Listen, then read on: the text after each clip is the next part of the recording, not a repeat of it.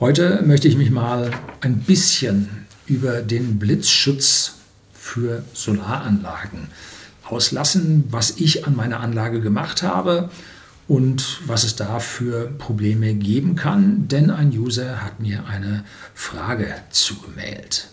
Bleiben Sie dran.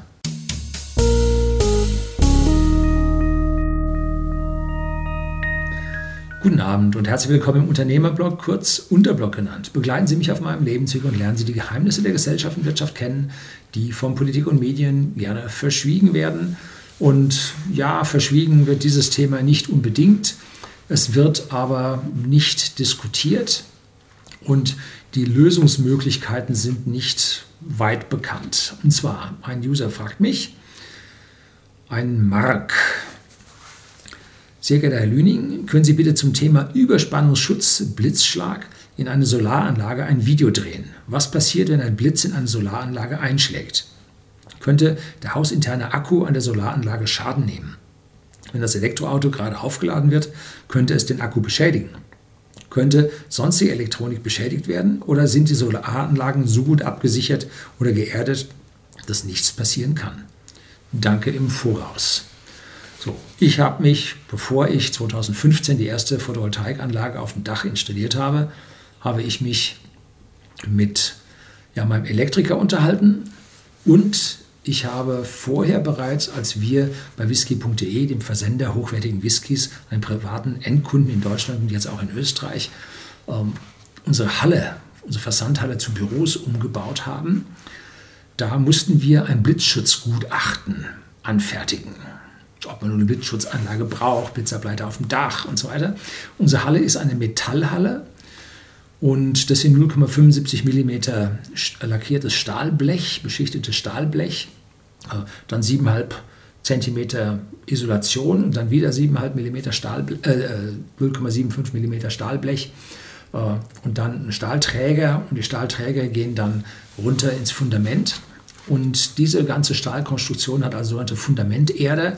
Das sind so breite Bänder, die tief ins Erdreich eingebracht werden, um hier einen Potentialausgleich mit dem Boden herzustellen.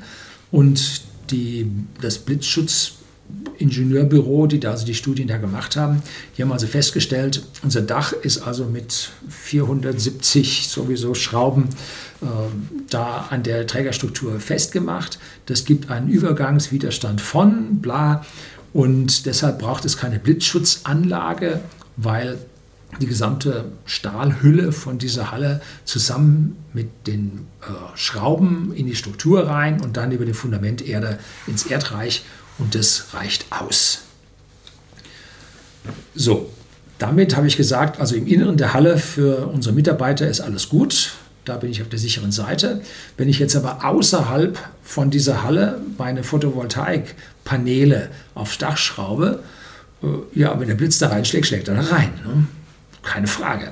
Und dann habe ich den Elektriker gefragt, äh, du hast ja schon so viel zig oder hundert Anlagen installiert, du hast das sicherlich auch schon mal repariert. Was ist denn mit dem Blitz? Sagt er, ja, kommt vor, aber im Prinzip mittlerweile seltener. Und da habe ich mal über die Blitzhäufigkeit in Deutschland ein Video gedreht. Da gab es nämlich mal einen Bericht über die Daten, die Siemens mit einem Blitzlokalisierungssystem, einfach die elektromagnetischen Wellen, äh, ortet, von wo die Blitze kommen. Und da kam dann raus, äh, die Blitzhäufigkeit nimmt ab bei uns und haben gefragt, warum? Ja, und da war der Zensor gerade auf dem Klo und da hat er geantwortet, ja, weil es bei uns nicht mehr so heiß ist wie früher. Das war der Meteorologe zu den Blitzen. Der hat gesagt, es ist bei uns nicht mehr so heiß und nun gibt es nicht mehr so viele Gewitter. Und die Zahlen der Gewitter oder Blitzhäufigkeiten geben es tatsächlich wieder, dass es bei uns kühler geworden ist. Ganz im Gegensatz zu den Zahlen, äh, die hier von den Wetterfröschen da äh, korrigiert werden. Da habe ich mir ein Video hier über die Korrektur der Klimadaten gedreht. Ja, so, also davon wieder weg. Äh, es gibt Blitze, es gibt weniger. Und wenn so ein Blitz einschlägt, sagt mein Elektriker, also alles ohne Gewehr, ähm, dann hast du so ein Loch durch deine Platte durch. Äh, die Platte selbstverständlich hin und in der Regel ungefähr zehn Platten außenrum sind auch hin. Soweit strahlt das dann aus. Und die anderen Platten sind noch. Jetzt muss die zehn Platten tauschen und muss neue Kabel verlegen, weil die haben natürlich dann auch geschmort. Und über diese Kabel läuft nun der Blitz in den Wechselrichter rein, wo die Gleichspannung in Wechselspannung gewandelt wird und den zerreißt es auch. Der ist also Schrott, da kannst du einfach nur einen neuen kaufen. Da diese Blitzhäufigkeit nicht sofort passiert und da die Wechselrichter nur eine Preisrichtung kennen, nämlich nach unten, äh, ist das an dieser Stelle dann nicht so schlimm. Und jetzt muss man sich sagen, was kostet heute so ein Modul auf dem Dach? 150 Euro. Und was kostet so ein Wechselrichter? Ein Tausender. Das heißt, zusammen hat man 2500 Euro an dieser Stelle Schaden. 2500 Euro sind 2500 Euro. Und jetzt muss man gucken, was möchte die Versicherung da als Versicherungsprämie jedes Jahr haben. Und dann geht es meistens positiv in Richtung Versicherung aus, dass also die Versicherung sie billiger kommt als dieser Blitzschlag. Bloß, wenn ich mir angucke, wann wir den letzten Blitzschlag hatten, nada. Den letzten Blitzschlag hatte ich, ich sag mal so um 1970, 72, äh, hatten wir einen Blitzschlag bei uns ins Haus rein. Wir standen da auch nicht äh, irgendwie breit raus, es war auch nur ein Nebenast von dem Blitz, aber das war ganz schön lange, ist ganz schön lange her. Das heißt also, die Blitzhäufigkeit ist gering.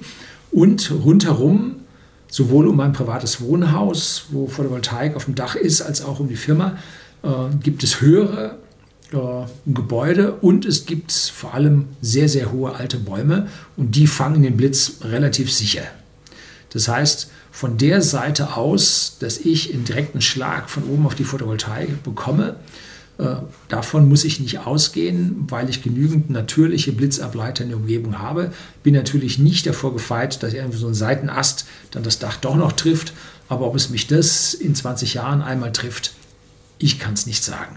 So, jetzt schauen wir zu, was noch weiter unten passiert.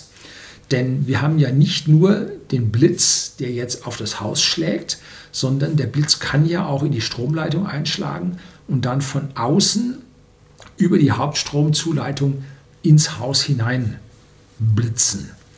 So, und da äh, habe ich mich mit den Blitzschutzunternehmen unterhalten oder mit diesen Blitzschutzberatern äh, unterhalten. Das Blitzschutzgutachten hat 4000 Euro gekostet. Ja, oder waren es 2400? Das war viel Geld, richtig viel Geld. Und die haben gesagt, ja, äh, Blitzschutz außen vor die Halle an den Anschluss rein, damit das, was von draußen kommt, auf keinen Fall nach innen reinkommt. Je weiter du nach außen kannst, umso besser. Und da hat früher der Verteilnetzbetreiber gesagt, oh nein, nein, Blitzschutz, alles, was du machst, nur hinter deinem Zähler. Mittlerweile hat es da ein Grundsatzurteil gegeben, dass man eine Blitzschutzeinrichtung auch vor den Zähler setzen kann, um im Prinzip äh, sein Gebäude an dieser Stelle zu schützen und vor allem auch die Menschen, die da drin sind, zu schützen. Jetzt gibt es da also solche Überspannungsableiter. Kostet so ein Ding auch, ich weiß nicht, 1000 Euro oder sowas hat es gekostet, dreiphasig, heftigst. Und die kosten, äh, ja, die müssen sie tragen, das müssen sie noch einen Kasten haben und Einbau und und und. Also da sind sie ruckzuck mit ordentlichen Geld dabei. Und dann geht man noch weiterhin und setzt in die einzelnen Unterverteilungen solchen Blitzschutz rein. Es gibt ja auch diese Blitzschutz, die in den Steckerleisten drin sind, die zu 90 Prozent, wenn sie aus China kommen, sowieso nicht funktionieren. Da müssen sie schon eine richtig teure Leiste aus Deutschland nehmen, dass sie der vertrauen können, dass das funktioniert. Um, und da haben wir dann auch noch in unsere Unterverteilung diese Dinge reingebaut. Die sind dann billiger, die kosten dann, glaube ich, nur 400 Euro. Das habe ich sowohl privat als auch in der Firma gemacht. Und wir haben seit damals, 2015, wo ich das gemacht habe, kein defektes Gerät mehr. Jetzt müssen wir sagen, wir liegen in einer ja, verstärkten Blitzzone, weil die Gewitter, die am Alpenrand, Alpenrand vorbeiziehen, die fahren bei uns drüber und es kracht hin und wieder ganz schön. Also das ist die Staubewölkung vor den Alpen, die im Prinzip sich dann vor den Alpen im Herbst äh, oder im späten Sommer, wenn es richtig heiß ist, die Gewittertürme, die Cumulus Nimbus entwickeln und daraus dann die Gewitter kommen und dann so richtig ja, am Abend dann zuschlagen. Ähm, ja, die haben wir hier ganz kräftig. Und da ist früher schon mal ein Teil hier und da kaputt gegangen. Ähm, mittlerweile habe ich die wichtigen Elektronikbauteile alle hinter einer unabhängigen Spannungsversorgung. Die hält nicht lange, das hält eine halbe Stunde. Mehr Batterie ist da nicht drin, aber das Besondere daran ist, die macht aus Wechselspannung Gleichspannung, hat dann den Pufferakku und dann macht sie wieder Wechselspannung und erzeugt ein eigenes neues Netz. Und diese sogenannten Online-USVs haben den Vorteil, wenn jetzt ein Peak, eine Überspannung aus dem Netz kommt, äh, da es über Gleichspannung geht, kommt kein Peak hinten raus und die Elektronikgeräte halten. Wir haben das an Maschinensteuerungen gemacht und haben Computer mittlerweile 29 äh, Jahre im Betrieb und an den Computern ist nichts kaputt gegangen, weil wir solche Online-USV da drin haben. Das dürfte für die sonstigen elektronischen Komponenten in Ihrem Haus eine der größten äh, Schutzmaßnahmen sein. Was dennoch regelmäßig passiert ist, mir hat es die Router kaputt gehauen. Fritzbox und Peng, auf einmal ist der äh, VDSL-Teil kaputt. Da ist dann über die Telekom, die hat ja lange Kabel im Boden liegen, gibt es Spannungsdifferenzen, wenn Blitz irgendwo einschlägt und das schlägt einem dann in den Eingang rein, der brennt dann durch. Äh, so, und mittlerweile bin ich hingegangen und habe gesagt, okay, auch das kann ich nicht leiden. Ich nehme einen Blitzschutz in die VDSL-Zuleitung. Da habe ich ein bisschen ausprobiert und diese nimmt einem die Hälfte der Internetleistung weg. Da sind Dämpfungsglieder drin und so weiter. Und da kommen die hohen Frequenzen vom VDSL nicht durch. Jedenfalls von den äh, theoretischen VDSL 100, die ich mittlerweile, die wir mittlerweile haben, kommen sowieso nur 85 an. Und wenn ich den Blitzschutz dazwischen tue, komme ich von 85 runter auf 45. Also das ist heftig, was da mit diesem Blitzschutz ähm, gebremst wird. Aber auch seitdem ich das drin habe, habe ich mehrere Systeme probiert. Die einen bremsen mehr, die anderen bremsen weniger. Jetzt habe ich mir einen gewählt, der nicht so viel bremst, aber vielleicht schützt er auch nicht so viel. Beim Blitz weiß er ziemlich viel nicht. So, jetzt das Auto, was da angeschlossen ist. Das Auto liegt ja im direkten Kreis mit dem Stromnetz, mit dem öffentlichen Stromnetz. Und die, ich lade die, den Wagen regelmäßig nicht aus dem Akku. Und wenn ich ihn aus dem Akku lade, dann äh, bin ich nach wie vor mit dem Stromnetz verbunden. Und immer wenn ich mit dem Stromnetz verbunden bin, kriege ich über das Stromnetz die Schwankungen rein. Das heißt, wenn es irgendwo in der Nähe einen Blitz gibt und die Auto ist angeschlossen, kann das durchaus über die Zuleitung in Ihr Auto reinschlagen. Und wie gut das E-Auto äh, gegen Blitzschlag abgesichert ist, ich weiß es nicht. Also wenn Wahrscheinlichkeit eines Gewitters ist, habe ich den Wagen nicht dran. Ich bin auch nicht derjenige, der über Nacht lädt, sondern ich lage untertags an der Firma. Und wenn ich also ein Gewitter aufziehen sehe, höre, äh, meine, da könnte was kommen, dann lade ich nicht. Denn der Wagen ist ein Faradayischer Käfig, wenn es da drauf schlägt, das geht außen rum, das schadet der Elektronik im Inneren weniger, kann natürlich passieren. Vor allem hat es Untersuchungen gegeben zwischen E-Autos und Verbrennern und hat man Blitze, große Blitzkammer und dann auf diese Autos geschossen und wer ging kaputt? Ja, die Verbrenner gingen kaputt. Boah, warum das? Die Elektroautos haben doch so viel Elektronik drin. Nee, die haben weniger relativ wenige Elektronik drin, weil diese ganzen kleinen Steuergeräte für Luftmassenmessung, für Turboladerregelung, für Abgasrückführung, für Cut-Regelung und so weiter, da hast du Steuergeräte drin ohne Ende. Ähm, und die sind nicht alle so gegen Blitz gehärtet, wie man sie gerne hätte. Und irgendeins von denen erwischt mit so einem Blitzschlag eigentlich immer. Und der Elektrowagen ist ja gehärtet elektrisch, allein aus Sicherheit äh, für Leute, die da dran arbeiten, für Unfälle, dass man da also nicht äh, an die blanke Spannung kommt und so weiter. Und diese Härtung, die sie dort haben, scheint also auch bei den Blitzen besser zu funktionieren als ohne. Aber dennoch, wenn sie den Blitzzugang direkt über die Ladendose ins Auto machen, jo, also das geht mit höchster Wahrscheinlichkeit daneben. Also bei bei Gewitter sollten Sie dann doch in der Nähe des Autos sein. Und wenn das Gewitter so langsam näher kommt, sollten Sie die Verbindung tatsächlich mechanisch trennen. Eine wirkliche Absicherung dass Ihnen Ihre Solaranlage kaputt geht, gibt es nicht. Da schlägt der Blitz rein und macht das kaputt. Fertig.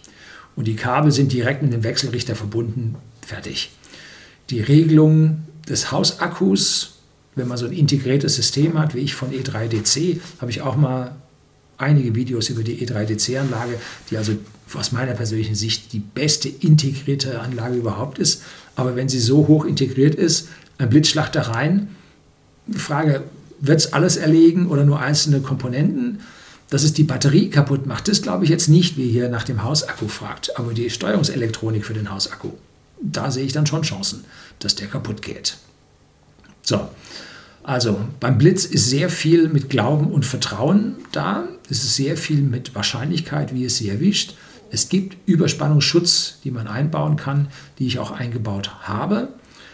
Ähm, aber man ist nie wirklich sicher, weil der Blitz so hohe Spannungen liefert, die von hier nach da überspringen. Sie haben es einfach nicht unter Kontrolle. So, hilft eins, eine Versicherung. Wenn Sie nun sagen, ja, so viel wird schon nicht passieren und auf zehn Platten kann ich schon mal verzichten oder äh, das Risiko traue ich mir zu, das ganze technische Zeug wird ja alles billiger. Äh, und wenn ich dann welche kaufe, kriege ich auch schon wieder bessere, kriege wieder mehr Strom vom Dach. Oh, dann machen sie das ohne Versicherung. Das ist im Deutschen aber sehr fremd. Tja, das soll es gewesen sein. Herzlichen Dank fürs Zuschauen.